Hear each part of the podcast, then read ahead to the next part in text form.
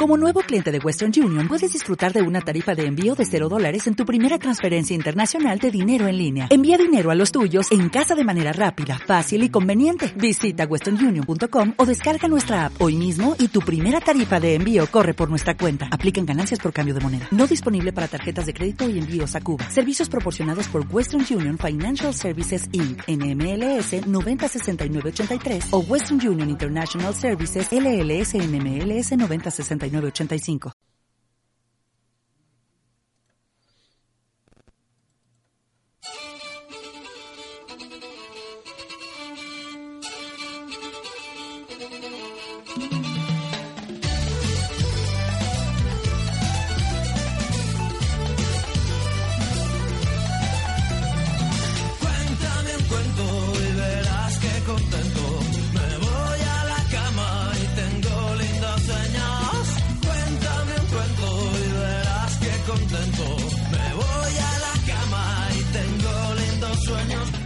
985. de Hortaleza de cuyo nombre más vale no olvidarse, existe un barrio poblado por irreductibles vecinos y vecinas que resisten todavía y siempre al invasor.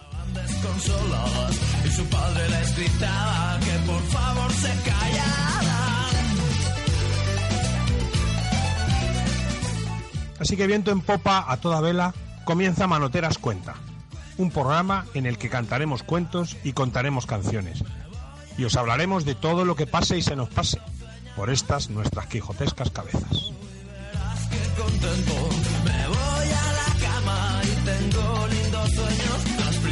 Se escaparon por un hueco que existía, que las llevo hasta la vía del tren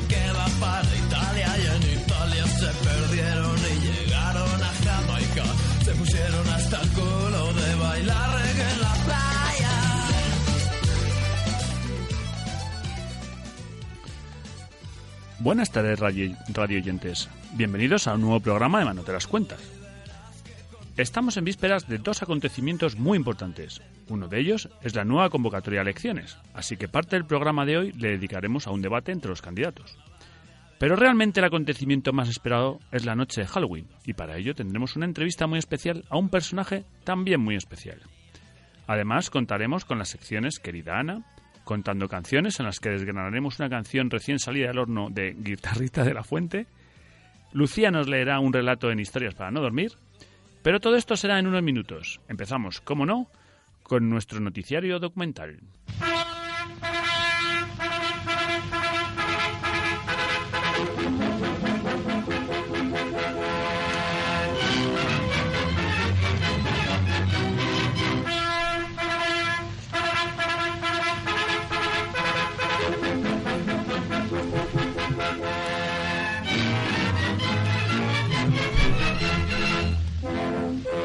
Noticiario radiofónico de Manoteras Cuenta.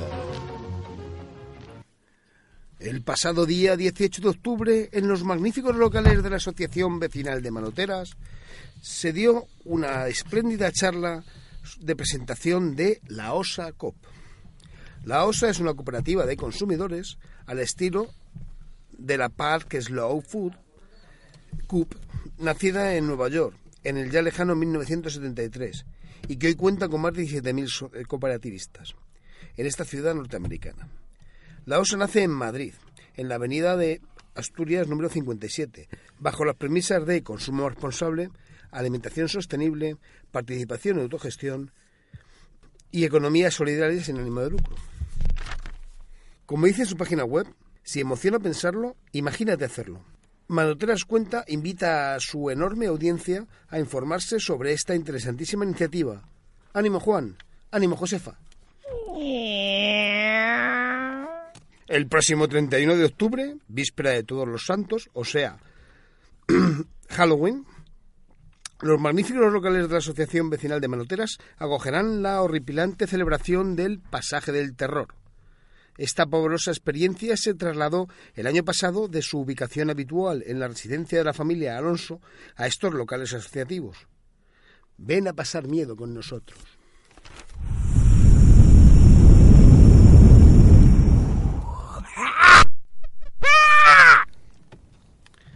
El día 1 de octubre, la fantasmal El día 1 de noviembre, la fantasmal compañía de manoteras recorrerá las calles de nuestro barrio invitando a todos los vecinos, actuales y pasados, a unirse a la comitiva. El desfile acabará en el huerto comunitario de Manoteras con un conjuro que nos librará de espíritus y o rollos malignos. Y ahora, dentro de la programación que la ley electoral nos obliga a ceder a los distintos grupos políticos que concurren a las próximas elecciones otra vez, les invitamos a escuchar nuestro debate. Buenas tardes, bienvenidos, bienvenidas. Hoy vuelve el debate político a Radio Enlace. La alimentación se presenta como un- en estos momentos como algo mediático. Las grandes marcas nos ofrecen sus alimentos ultraprocesados. Ante esto nace Real Food. Real Fooding es un estilo de vida basado en comer comida real evitar los ultraprocesados. Es un movimiento que defiende el derecho a una alimentación saludable para la población. Es una revolución que lucha con conocimiento y conciencia contra el lado oscuro de la industria alimentaria. Dicho esto, vamos a presentar nuestros políticos de cabecera de manoteras. Me ha quedado rimado. Partido MOS. Tenemos a su lideresa. ¿Qué nos tiene que decir de Real Food? Buenas tardes, don Antonio. En Mox nos gusta, nos gusta de verdad que nos consulten sobre las cuestiones de interés para los ciudadanos. Eh, pero en primer lugar tenemos que hacer una especificación. Real Food. ¿Qué es eso de usar extranjerismos cuando tenemos un idioma tan rico y preciso, el español de toda la vida? La comida de verdad, española por supuesto que no hay otra. Siendo así, estamos a favor de la comida de verdad española.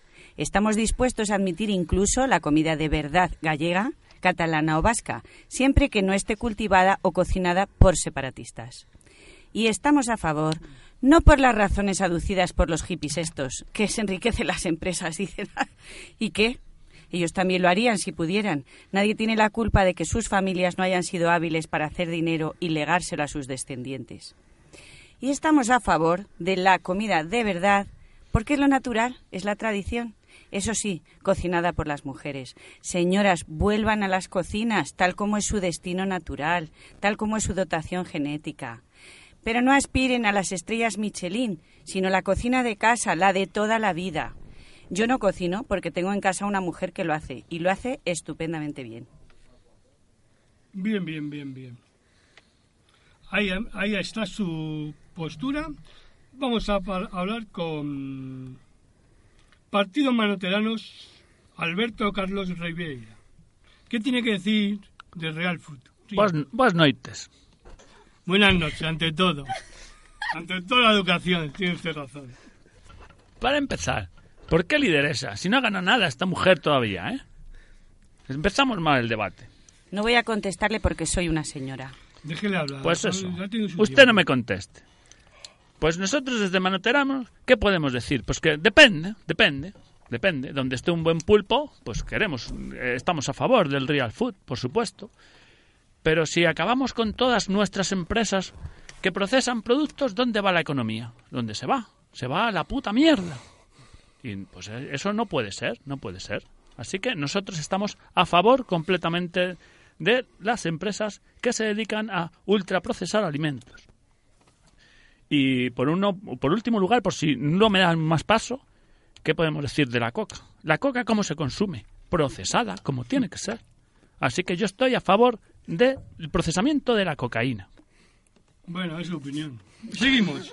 Eh, partido Esa- pedrada intencionada. Marihuana. Como no le gusta le llamen señora, marihuana, díganos su opinión. Bueno, es que señora, pues no lo soy, ¿sabes?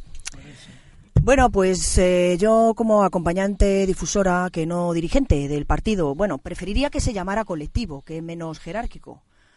Y, y, ya me he perdido. me- Bueno, eh, desde, ah, desde el punto de vista de, de los integrantes de Feliz Pera Intencionada, me gustaría que el tema de este debate se concretara en la comida real y no en el real fooding, aunque eso parezca, o como se diga, real- eh, eh, que no se entiende, no se entiende bien y además queda muy gringo. En eso En eso me parece, parece, parecería que me estoy asemejando un poquito a la de Mox, pero ni muchísimo menos, ¿eh? Eh, porque para ellos, que además también para los gringos, queda mucho mejor contraponer la comida real a la comida basura que ellos y nosotros como sus vasallos tan alegremente consumimos. Estoy, estamos de acuerdo en que hablar de alimentos en lugar de hablar de nutrientes y calorías es algo mucho más real y acorde con el hecho de oler, meterse la comida en la boca, masticarla, tragarla, descansarla, pedorrearla y em, evacuarla el gusto que da comerse un plato de cocido y seguir todas las etapas que antes he descrito, pues no tiene nada que ver con decir que uno ha ingerido unos porcentajes de glúcidos. Y eso, pero y, con fibra y tal, pero eso, eso por una parte. Por otra es lo del nombre. Comida real como comida de verdad. ¿Es que una lata de fabada no es real? ¿Es que no es de verdad? Porque se lo digan a los que la han levantado de un súper y se la calientan en una chasca. Y es lo único que tienen ese día para hincar el diente. A ver si de verdad o no le llena el estómago. En fin, he leído ese artículo que nos ha dado pie a este, a este debate. Y en un párrafo dice que la población atrapada en matriz por los ultraprocesados muere por enfermedades cardiovasculares, diabetes, cáncer y muere ignorante. Y que solo unos pocos rebeldes han escapado y luchan contra el lado oscuro, que son los real fooders. Pero compañero, ¿no os dais cuenta que ese movimiento no habla en nombre de la población en general? ¿Que habla solo de los neoecologetas que solo se miran el ombligo? En la población en general, la gente se muere de hambre y de no tener comida real ni procesada. Y muere sabiendo perfectamente la causa de ello. Rebeldes serían los que se azasen contra tamaña injusticia. Pero por favor, y no sé si tengo más tiempo para seguir hablando, porque tengo aquí un discurso que lo flipas. Pues no estamos en contra de comer comida real, los de la Felipe de nada, comida de toda la vida, comida rica y que te deja satisfecho, sobre todo si antes como aperitivo te has fumado unas hierbitas que agudizan el apetito. Algo que, dicho sea de paso, pues eh, nosotros reivindicamos como acto que a cualquiera le vendría muy bien para relajarse y disfrutar de la comida. Y así, así lo tenemos especificado en nuestro programa. Nosotros no estamos en contra de comer comida real, sino de ese movimiento capitalista, neoliberal y proecologeta que cree que todo el mundo, porque su capacidad de empatía es nula, puede permitirse el lujo de decidir si come procesados o alimentos reales sanos. Porque también lo viene el artículo, que es la comida real para ellos. Verdura, fruta, frutos secos, pescado, marisco, cereales integrales, huevos, carne sin procesar, buenos procesados como el aceite de oliva virgen extra, los yogures, el gazpacho envasado. Todo que ya sabemos que son comidas para bolsillos llenos. En cambio, la comida mala para ellos son los refrescos, la bollería, el pan normal, la carne procesada, la galleta, las patatas fritas. Casi todos al alcance de la economía de mucha gente. Así que este debate da pie a discutir de la lucha de clases, la lucha de los de abajo por tener la oportunidad de comer y elegir lo que comen y que los de arriba le ayuden a salir de esa situación en lugar de ampliar la brecha que los separa. También ahora por la comida real que se pueden permitir. Bueno, pues ala fumar, que son dos días. Al ataque, al ataque. Partido Democrático de Manoteras, señor Pera Punset, ¿qué nos cuenta? Tras ¿Estás este- en las barricadas o no? Tras este, es que hay que negociar. Tras este interludio debido a que determinados partidos claramente extremistas han boicoteado la instalación, ¿eh? lo que tenemos que hacer es llegar a acuerdos, acuerdos productivos.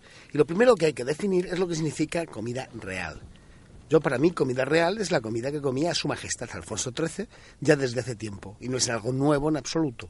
Nosotros, y, no había ultraprocesados. Nosotros estamos de acuerdo con que la comida tiene que ser la comida que comía Alfonso XIII. ¿De acuerdo? partiendo de esa base podemos llegar a todos los acuerdos que sean necesarios. Porque la comida real, sin embargo, es un nicho de mercado que puede llegar a ser muy importante.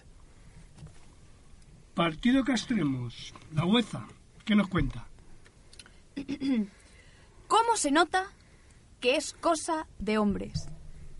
Las mujeres llevamos siglos comprando y comiendo de manera consciente. A día de hoy, ¿quién hace la compra en las familias españolas? Es un, es un edulcoramiento elitista de conceptos básicos de la lucha de clases, como decía la compañera. De la guerra contra el heteropatriarcado capitalista, que es el verdadero Matrix es lo que hay detrás de las industrias de ultraprocesados. Pero genera una brecha de clase y de edad al demandar una serie de conocimientos complejos Y, com- y exactamente comentaba mi compañera, con la que estoy totalmente de acuerdo, de neoverdes de mierda. ahí está.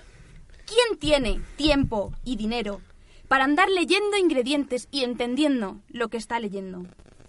Cuando acabemos con el patriarcado, cuando cortemos los cojones al patriarcado, cortaremos con los ultraprocesados. Buenas noches. Estarán de acuerdo conmigo que necesitamos diálogo y diálogo, porque aquí estamos hablando Y de cosas tijeras. muy fuertes. Y las criadillas, aunque no estén procesadas, no nos las vamos a comer. Aunque sean comida real. En eso podemos de acu- ponernos de acuerdo todos los partidos. Una cosa, somos, Abajo las criadillas. ¡Abajo las criadillas! somos lo que comemos. Yo creo que hay que negociar. ¿Qué opináis? Pues si somos lo que, lo que comemos, parece que estas señoras comen bastante picante y comen bastante cosas fuertes que de verdad no la sientan nada bien. A ver si mi amiga de la pedrada feliz se acaba de fumar su cigarrito y se relaja un poco, porque aquí lo Perdone estoy son muchos nervios. perdone caballero, pero usted es un flojo. Se nota claramente, como separatista que es, que usted consume alimentos que no le dotan de energía y mucho menos a su cerebro. Eso de que soy separatista se lo va a usted decir a quien yo le cuente. ¿eh? Yo abogo siempre por una situación en la que el diálogo se imponga por vuestras posturas absolutamente ilógicas. Todo el que tiene el acento que tiene usted es sospechoso. Bueno, bueno, eso será en otro momento. Vamos eh, a la última pregunta, que yo creo que debe ser un unánime entre todos. ¿Más mercado y menos supermercado? ¿Qué opináis? ¿Tenéis intereses económicos? Efectivamente. Abajo las grandes empresas, abajo las multinacionales, abajo las corporaciones. Pero señora, pero- señor, ¿pero qué dicen ustedes? A ver, si no tenemos las grandes corporaciones, ¿dónde van ustedes luego a vivir? ¿De ¿Quién va a pagar sus pensiones? ¿Eh? Necesitamos hospitales, hospitales privados. Si la gente se pone enferma con, con la comida normal, pues que vayan a los hospitales. Hombre, hospitales privados, por supuesto. Mejores alimentos, menos enfermedades. Eso habría que, habría que, de- Nos que- que están discu- envenenando. Eso habría que discutirlo de una manera muy clara. O sea, creo Vamos que está tomando una postura los vamos extremista. a comer. En Mox defendemos los mercados de barrio, como buenos mercados españoles, con productos españoles cultivados en España.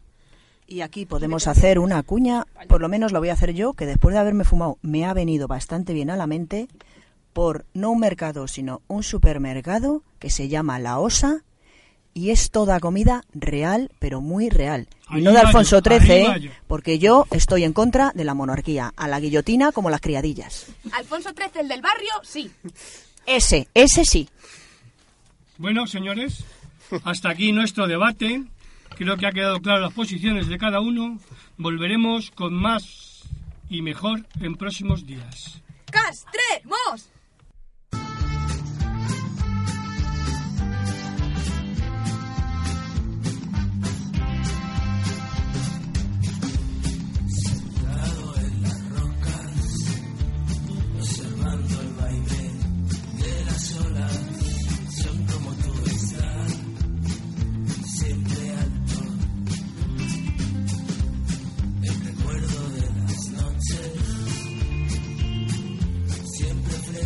siempre tierna.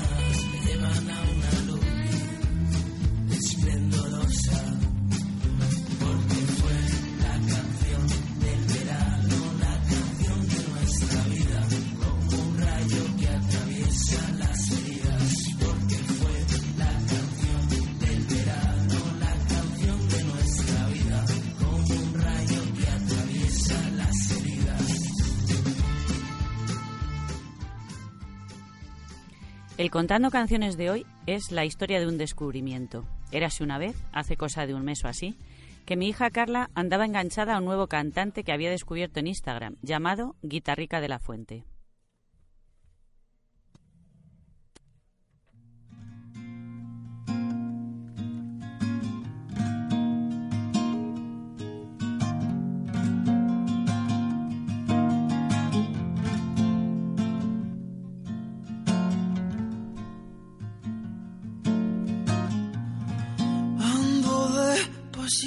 Pa' olvidar dime qué camino tus ojitos a saber iluminan mi destino. Llama por última vez a mi puerta te los pido. Las brujas de mi umbral besarán tu recorrido.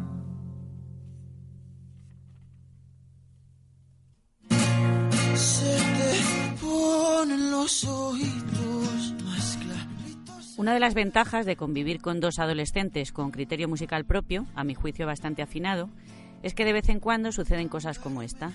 Y claro, como las adicciones se contagian, después de escuchar horas y horas la música de este talento novedoso para mí, la hice mía, y la enganchada pasé a ser yo.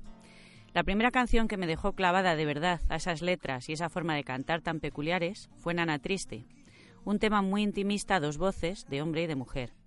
Carla me explicó que era el primer single que, lanzaba Natalia Lacunza, una de las participantes de Operación Triunfo 2018, un programa que la verdad siempre me había horrorizado, pero cuya no sé qué edición, por insistencia, matraqueo imposición de mis amadas descendientes, me tragué a ratos.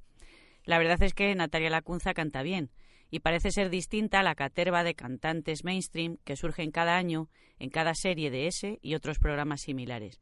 Y tiene además tan buen ojo que fue ella quien, después de descubrir las canciones de Guitarrica de la Fuente, le pidió que colaborara con ella en su primer trabajo, algo que ha resultado ciertamente decisivo para que el público general descubriera al cantante.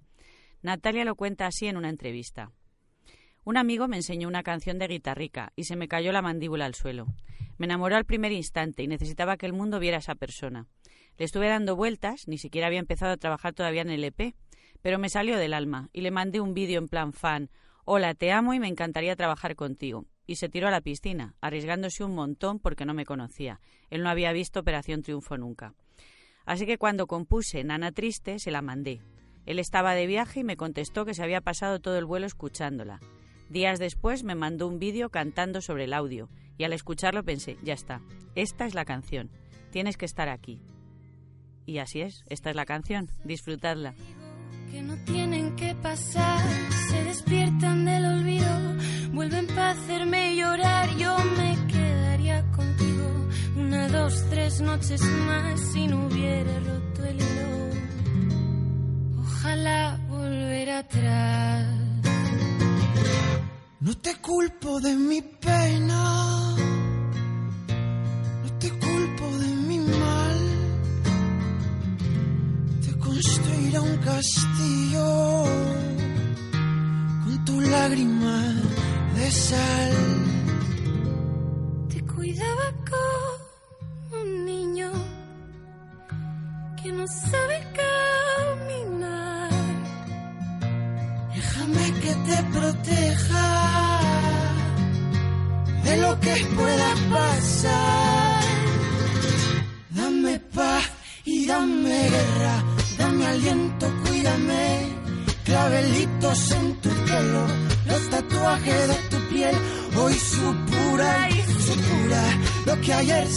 miel.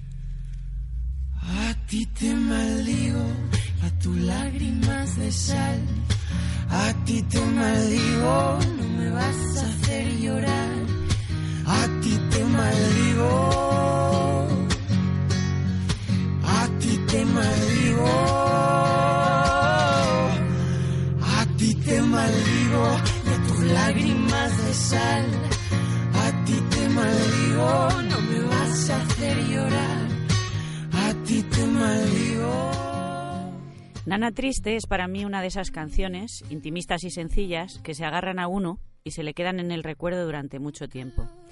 Sin preguntarme mucho por el significado de la letra, ya me había llegado al corazón. Ese desgarro que se intuye ahí de fondo, con el que es fácil empatizar, esa melodía simple y sin mucho adorno, que le presta autenticidad y honestidad a la canción. La propia autora lo explicaba así. La canción habla del hecho de tener que deshacerte de algo que quieres, pero que ha llegado a su fin.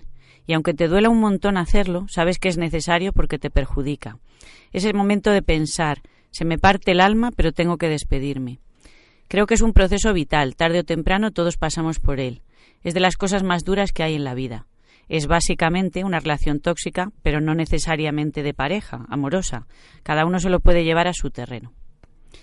Pero volvamos de nuevo a Guitarrica de la Fuente, el verdadero protagonista del espacio de hoy. ¿Quién es este desconocido que de la noche a la mañana ha logrado hacerse hueco? ¿Y qué hueco? Con todas las entradas vendidas en los conciertos del verano. En el panorama musical. Se llama Álvaro Lafuente, tiene 21 años, ha nacido en Benicassim, pero tiene raíces aragonesas.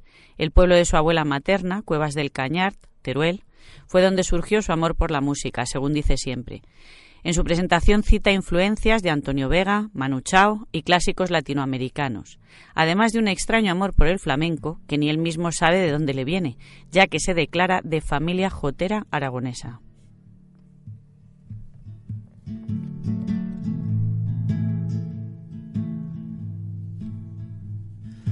Hace tiempo que olvidé el sabor agua salada He vendido ya mi alma al diablo por la plata.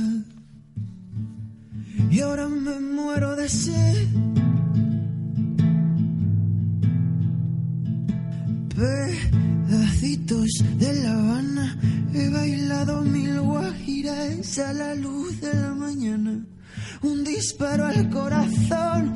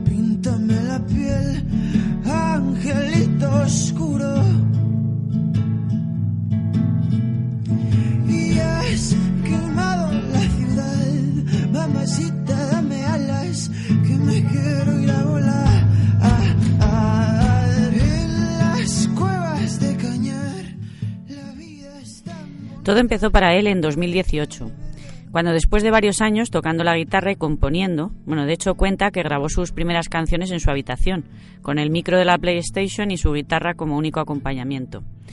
Eh, se animó a subir sus canciones a Instagram y ahí comenzó un ascenso que él no se esperaba. Los seguidores se fueron multiplicando al ritmo que lo hacían los likes hasta ahora. Ya acumula más de 33.000 followers en esa red. Fue también en Instagram donde le encontraron los representantes del programa de talentos La Voz, eh, que según nos cuenta le llamaron, se presentó y después no le cogieron y volvió a Instagram tan contento. Para él triunfar es hacer lo que le gusta y el éxito, palabras textuales, que la música que hace llegue a la gente y transmita lo que buscabas. Descarta de momento fichar por cualquier discográfica porque le parece que hoy en día no es necesario y cree que dándote a conocer por las redes sociales y haciendo las cosas a tu manera puedes lograr lo mismo. Nunca pensó dedicarse a la música, de hecho empezó a estudiar arquitectura y tomaba la música como un hobby, pero tiene claro que es lo que de verdad le gusta y está decidido a aprovechar lo que considera una auténtica oportunidad, toda esta proyección y repercusión que está obteniendo. Y dice que aunque siempre hay gente que tiene claro desde el principio lo que quiere ser de mayor, otras veces lo que sucede es que las cosas te llegan y hay que disfrutarlas.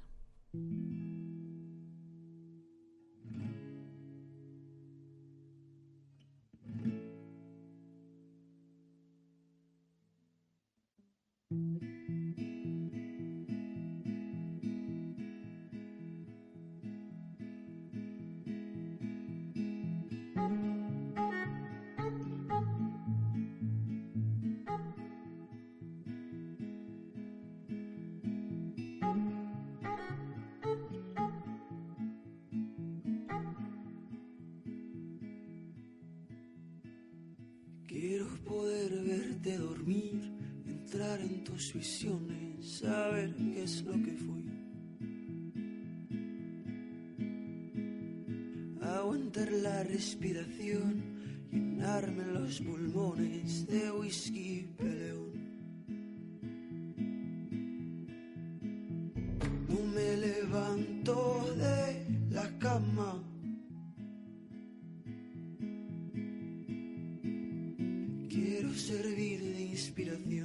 Ser carne de cañón.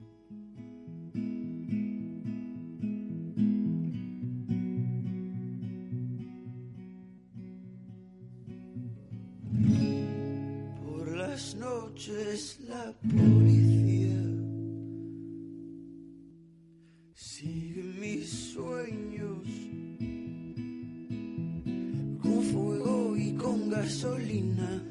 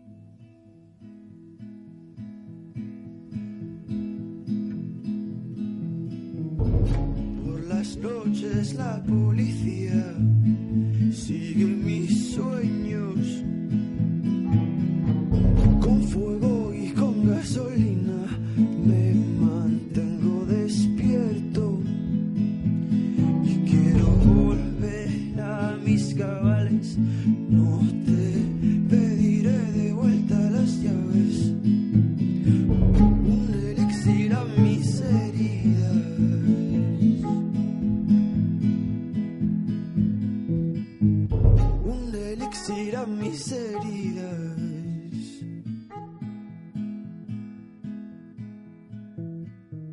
Un elixir a mis heridas.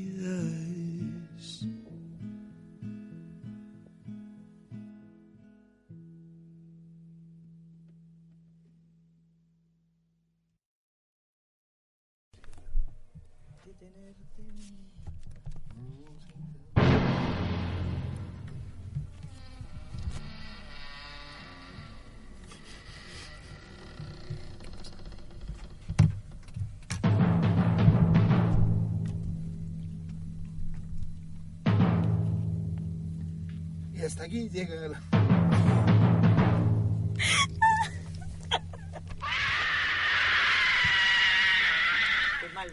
Historias para no dormir. Relatos cosechados en Manotera.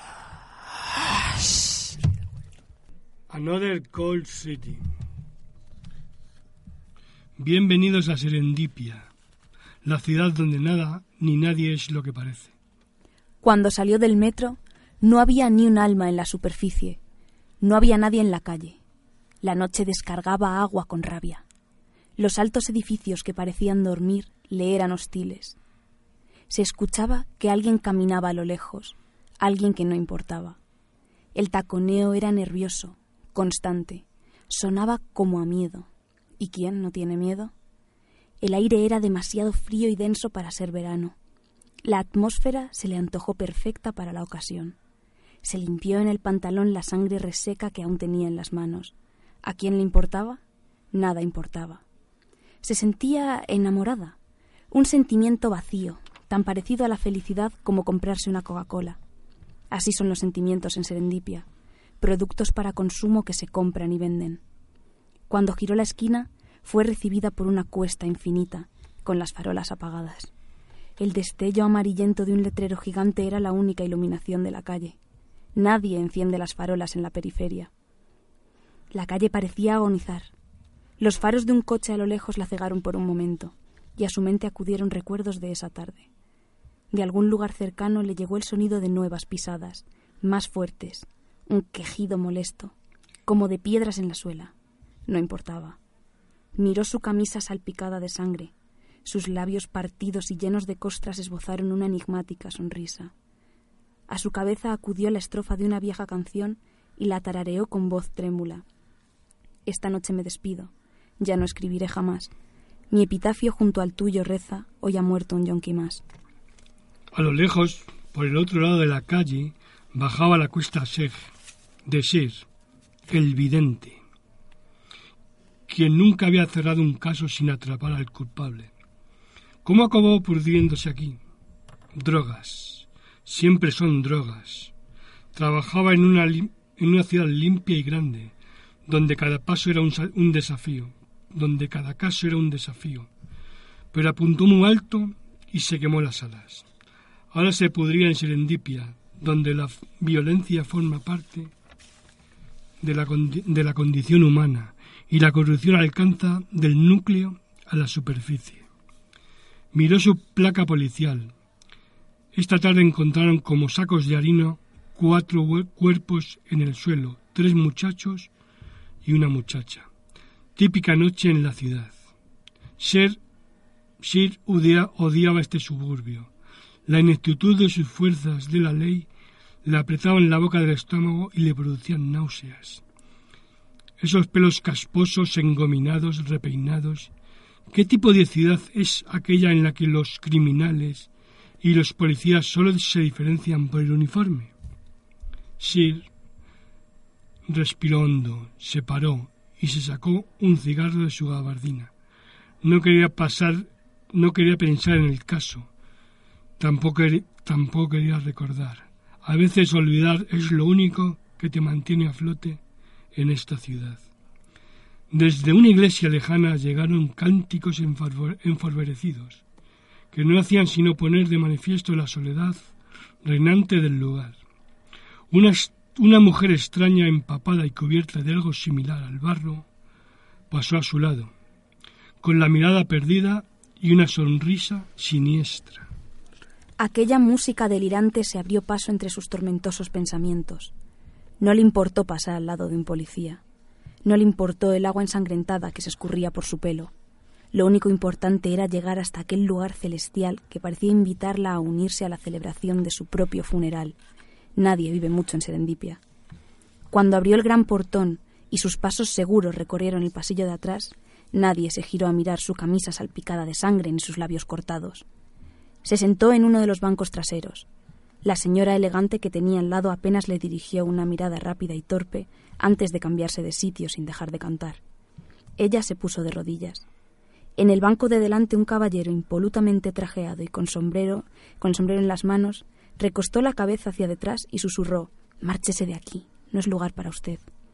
Y era cierto.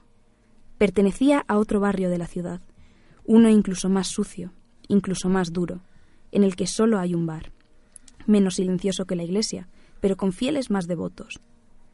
La suya era una de las muchas zonas de la ciudad en las que la miseria era palpable. Allí todos se conocen, aunque no se miren. Todos participan de un mercado de favores. Saben qué pueden pedir a los demás, qué pueden obtener de ellos y saben qué tienen que darles para conseguirlo. Cuando el dinero no es una opción como forma de pago, hay que buscar rutas alternativas. Nadie la miraba, pero podía sentir miles de ojos clavados en su nuca, como si todos los ángeles del cielo y todos los demonios del infierno estuviesen mirándola, esperando a que llegase el oscuro momento. De repente fue consciente de lo que había hecho, pero sabía que era lo necesario. Todo tiene un precio. Intentó rezar por si algo la escuchara, aunque no conocía ninguna oración. Era como si aquellos cánticos solo se entonaran con la finalidad de turbar sus pensamientos, de pronto su propio olor le pareció insoportable. La sangre bajo sus uñas le apretaba la carne como chinchetas. Sentía tanto frío que pensó que la carne se estaba separando de sus huesos. Las sádicas imágenes de sus actos se repetían en su cabeza cada vez que pronunciaba una palabra. Todo tiene un precio, todo tiene un precio, era necesario. Sir llevaba un tiempo parado intentando ver la luna, pero el cielo era negro, como siempre. Se preguntó qué hora sería. No debía, no debía ser tarde. Pero en la ciudad después del mediodía llega la noche, y todo el mundo sabe que los monstruos cazan al caer la noche. El grito desgarrador le sacó de sus pensamientos. Era un grito salido de las entrañas de la ciudad. Parecía que era Serendipia quien gritaba de, de desesperación, de odio, como si toda la suciedad, el dolor y el dolor fuesen ya insoportables. No pudo reprimir el instinto de correr hacia el caos. Sabía lo que encontraría. Las canciones habían cesado. Ahora solo se escuchaban chillidos. Empujó lentamente las puertas y encontró una imagen dantesca en el interior del templo. Una mujer llena de sangre, propia y ajena, estaba subida al altar, rasgándose la camisa y arañándose la piel mientras lloraba y reía. A su lado yacía el cuerpo del sacerdote. ¿Vivo aún? Los fieles huían del lugar espantados por la visión. Ella ya no era ella. Podía sentir el camino que se abría a sus pies y que la llevaba directa al infierno. Después de una miserable vida como la suya, ¿qué infierno podría atormentarla? Si hubiese quedado algo de cordura en su cuerpo, probablemente repasaría su trayectoria vital con lástima y rabia a partes iguales. Había sido humillada, golpeada, había sobrevivido de las formas más ruines, se había escondido tras las peores sustancias y había matado para asegurar el futuro de los suyos. Todo era culpa de esta ciudad. Sir lo sabía. Aquella mujer cubierta de sangre tenía un halo sacrosanto. Le parecía una especie de virgen de la muerte redimiendo los pecados de la ciudad eterna, entera. Llorando por los crímenes propios y ajenos y riendo desde una locura que no era solo suya. Le daba miedo aproximarse, le daba miedo contagiarse, le daba miedo asumir que aquel altar estaba dedicado a las extrañas leyes del azar que rigen la ciudad. Se puso en pie derramando el vino ya consagrado. Todo tiene un precio, era inevitable. Un escalofrío recogió la espalda de Sir. Ya conocía el desenlace de esta historia. Se sentía como si estuviese delante de una mala película en la que desde el primer momento puede adivinarse el final. Así determinada estaba la vida de los habitantes de la ciudad. La mujer gritaba cada vez más alto, con más y más desesperación. Cuando se dio cuenta, cuenta de que el alma del policía la apuntaba, su cuerpo se arqueó con impaciencia, extendió los brazos en cruz y esperó. Pero nadie apretaba el gatillo. En el infierno, los ángeles negros se agitaban con impaciencia. Agarró con la mano derecha una pesada cruz dorada y saltó al suelo como una pantera dispuesta a producir el desenlace. Presa ya de la más incongruente locura, golpeó el cuerpo ya derribado que tenía a su lado, dispuesta a rematar su sangrienta tarea. Se siguieron imágenes rápidas de saltos y forcejeos, y, ahora sí, un disparo silenció la lluvia. El eco fue pesado, como una bomba sonora, y después, aún peor, vino el silencio. Unos instantes después, la lluvia rugía de nuevo con fuerza, como dispuesta a borrar las huellas de los recientes sucesos. En el suelo, sobre su espalda y con una flor carmesí en el pecho, el cuerpo de la mujer permanecía inmóvil, sonriendo por los siglos de los siglos. Ser se encendió otro cigarrillo y susurró. Esta noche me despido. Ya no escribiré jamás. Mi, epitafio junto al tuyo reza. Hoy ha muerto un yonki más.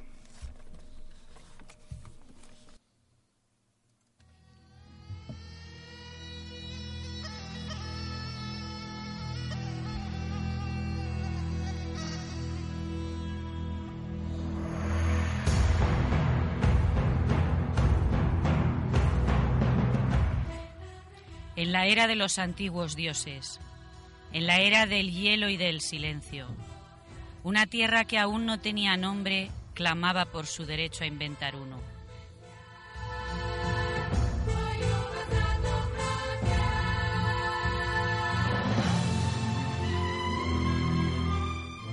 Manoteras, un barrio que acabaría emergiendo de los avatares de la historia un barrio dispuesto a reescribir su pasado y su destino.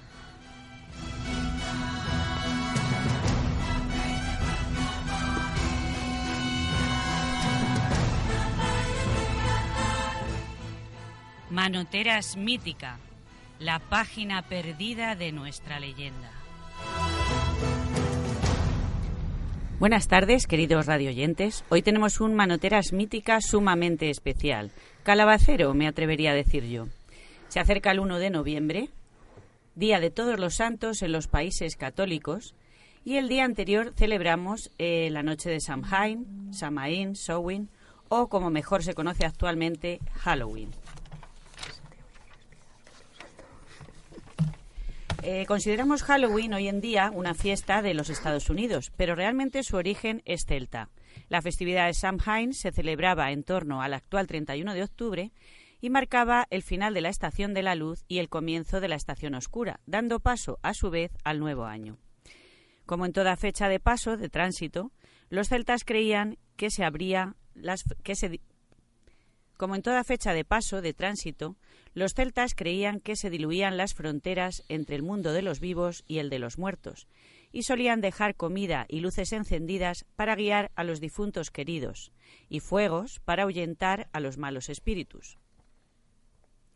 Los irlandeses que emigraron a Estados Unidos llevaron sus tradiciones con ellos, eh, con alguna variante. Por ejemplo, ellos encendían las luces dentro de nabos eh, que tallaban para hacerles hueco y al llegar a Estados Unidos vieron que no abundaban. Esta, esta especie, esta planta no se da especialmente bien allí. Entonces empezaron a utilizar calabazas, que son las actuales. Pues bien, para ilustrarnos un poco más sobre esta festividad, pues bien, para ilustrarnos un poco más sobre esta festividad, Hoy en Manoteras Mítica tenemos en rigurosa exclusiva una entrevista que va a hacer época. Hemos conseguido que venga a nuestro estudio la famosa calabaza de Halloween. Y el profesor Vértigo se ha prestado a entrevistarla. Así que, compañeros, cuando queráis, dentro entrevista. Buenas tardes, señora Calabaza. ¿O es señor Calabaza? Si empezamos, si empezamos tocando las pepitas, no sigo con la entrevista. Vale, vale, usted perdone. Dígame para empezar, ¿por qué una calabaza y no cualquier otra verdura para simbolizar esta noche? Veo que la entrevista continúa mal. No soy una asquerosa y rastrera verdura. Yo, muy señor mío, soy una fruta. Una hermosa fruta, me atrevería a decir. Mire qué hermosura. Mm, hermosura, dice. Querrá decir. ¿Cómo dice? No, nada, nada, que efectivamente su ejem, eh, hermosura es envidiable. Se nota que está muy bien alimentada. Pues no voy a mentir, como de todo. También hemos oído decir que su fama es debido a su gran ambición. Lo reconozco. Si he de ser sincero, le robé el protagonismo a un miserable nabo. ¿Ah, sí? Esto se pone muy interesante, eh, pero cuente, cuente. Pues verá, hace muchos años el diablo fue a buscar a un tacaño granjero manoterano, llamado Alonsito. Aló para los sus conocidos. El diablo tenía la intención de llevarse el alma de Alonsito por estafador. Sin embargo, el granjero logró engañarlo y atraparlo. A cambio de su libertad, el diablo prometió que jamás lo volvería a buscar. Al cabo de varios años, Alonsito murió, pero fue rechazado en el cielo y al llegar al infierno, el diablo tampoco quiso recibirlo y lo condenó a deambular por los oscuros caminos del purgatorio. Antes de irse, Alonsito le pidió un último favor una luz que pueda alumbrar estos caminos. Entonces el diablo le entregó una brasa, con denominación de origen infierno. Alo cogió uno de los nabos que llevaba en su bolso, le hizo un agujero y colocó la brasa dentro de los tubérculos. Desde entonces en Manotera se hizo popular la historia de Alo, el del farol del nabo, y en el mundo como la noche de Alo, traducido como Halloween. Así que nada de origen celta, la leyenda procede de Manoteras. Evidentemente. ¿Y cómo consiguió que los faroles pasaran a ser hechos con calabazas? Pues sucedió lo que es evidente. Esa, esa piltrafa de verdura no tiene el cuerpo que hay que tener para ser un farol. Pero yo, nosotras, fíjese qué cuerpo. Sí, sí, me fijo, me fijo. Como para no verlo. Que no murmullo otra vez. Pues decía que supongo que debe ser un orgullo ser utilizada como farol para guiarse en los caminos del purgatorio y que con ese porte hasta asustará hasta, su, hasta todos los maleantes. Imagínase. Lo que menos me gusta son los malditos niños, siempre haciéndome agujeros en mi tersa piel para convertirla en una cara terrorífica. Yo que no haría daño ni a una mosca. A una mosca no, pero a un nabo sí. Oiga, que esta vez le he oído. En realidad ese nabo tenía las horas contadas. Las brasas le dejaron el cuerpo listo para una parrillada y en el purgatorio Alonsito dio cuenta de él en cuanto estuvo listo. No quiero ni saber cómo acabó actuando con como no quiero ni saber cómo acabó actuando como Ruperta, la mascota del 1 2 3. ¿Qué fue, en aquella, ocasi- ¿Qué fue en aquella ocasión lo que le interponía entre usted y la fama? ¿Un pepino? ¿Una lechuga? Aunque en el 92 con naranjito no pudo, ¿eh? Igual como también es una fruta, mi, mi, mi, mi. No voy a seguir escuchando, aquí pone mínimo, no voy a seguir escuchando difamaciones, así que voy para el huerto, que allí se me trata bien. Sí, claro, asustando al personal, que ya nos hemos enterado que tiene a todas las verduras de- del huerto extorsionadas y muertas de miedo. No voy a seguir aguantando esto. La próxima vez llame al puto naranjito ese a que responda a, su- a- a sus insolencias. Seguro que consiguió su trabajo limpiamente. Me refiero a la mascota del mundial. No vaya a confundir, a confundir con el Albert, eh, que esa es otra historia. Al adiós. Un, dos, tres. Está bien. Pues nada, márchese usted, aunque a ese ritmo no llegará muy lejos. Muchas gracias por sus palabras y por haber atendido tan humildemente a nuestras preguntas. Y hasta aquí. Y hasta aquí, queridos radioyentes, otro capítulo de la historia de Manoteras que sale a la luz.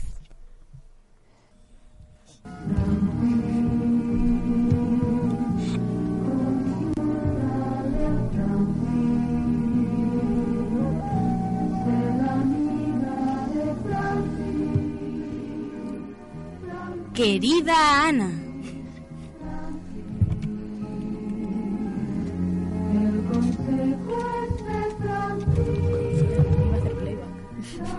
Consultorio radiofónico que sanará tu alma y aliviará tu corazón.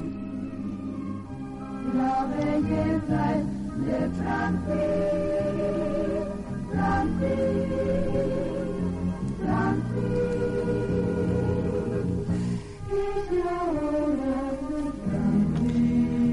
Hola, amigas todas, oyentes, futuras seguidoras, asiduas de este consultorio. Un cariñoso saludo para todas. Comencemos con las consultas. Compañeras, ¿tenemos para hoy algo? Bueno, pues la verdad estamos un poco saturadas de cartas, pero hemos seleccionado la siguiente.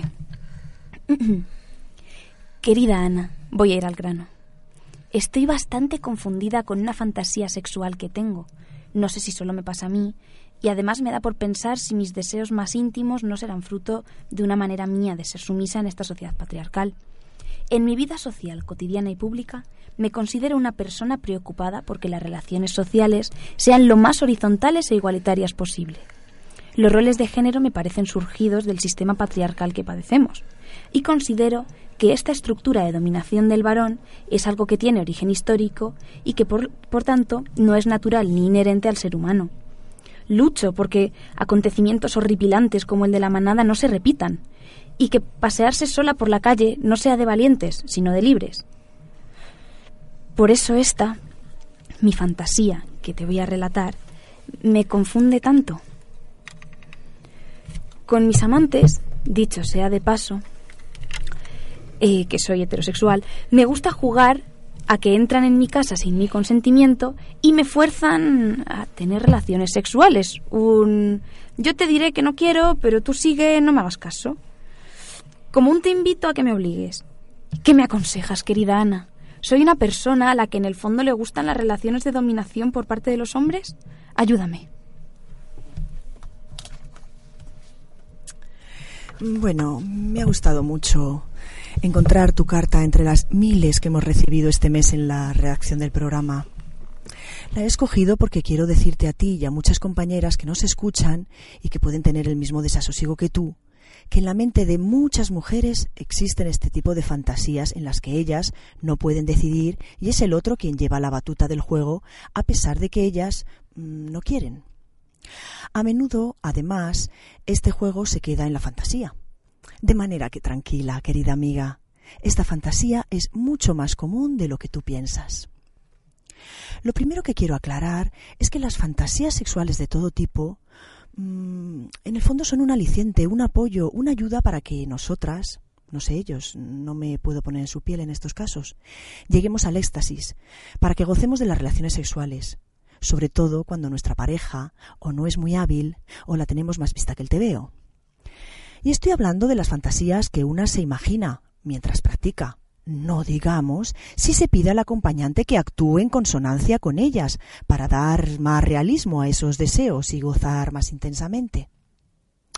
Bueno, como te decía al iniciar la respuesta a tu carta, muchas mujeres fantasean con este tipo de situaciones. Pero os comento a todas mis queridísimas radioyentes que lo que de verdad nos pone no significa que realmente deseemos que nos obliguen a nada. Veamos cómo es esta fantasía sexual con detenimiento. Porque, ¿qué significa que una mujer fantasee con ser forzada? ¿Acaso es un no que es un sí? Pues rotundamente no. No existe no en estas fantasías. Estas fantasías implican siempre un sí. Me explico. En la fantasía siempre es la mujer la que decide. Decide quién, decide cuándo, decide cómo, decide dónde y lo decide ella porque ella es la dueña de la fantasía. Que quede muy clara para todas y todos que en el terreno de la realidad ninguna mujer desearía que la forzaran, porque eso sería una violación, y ninguna mujer desea ser violada. Cuando una mujer es forzada, estamos hablando de un delito, de una violación. Ella no desea que la fuercen.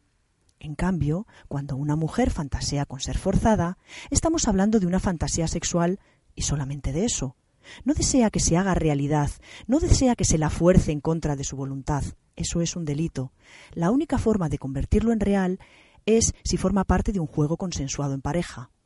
Lo que en realidad excita de una fantasía sexual de ese tipo es que quien realmente está decidiendo todo, absolutamente todo lo que sucede, es la propietaria de la fantasía. Es ella quien decide todo lo que ocurre. ¿Has probado a fantasear con al que alguien hace todo lo que tú deseas, aunque finjas que no es así? Te invito a probarlo. Y bueno, queridísimas radioyentes, queridas amigas, espero ansiosa vuestras cartas y hasta el próximo programa. Chao. Soon I will be done with the troubles. Soon I will be done with the troubles. Soon I will be done with the troubles. Soon I will be soon I will be done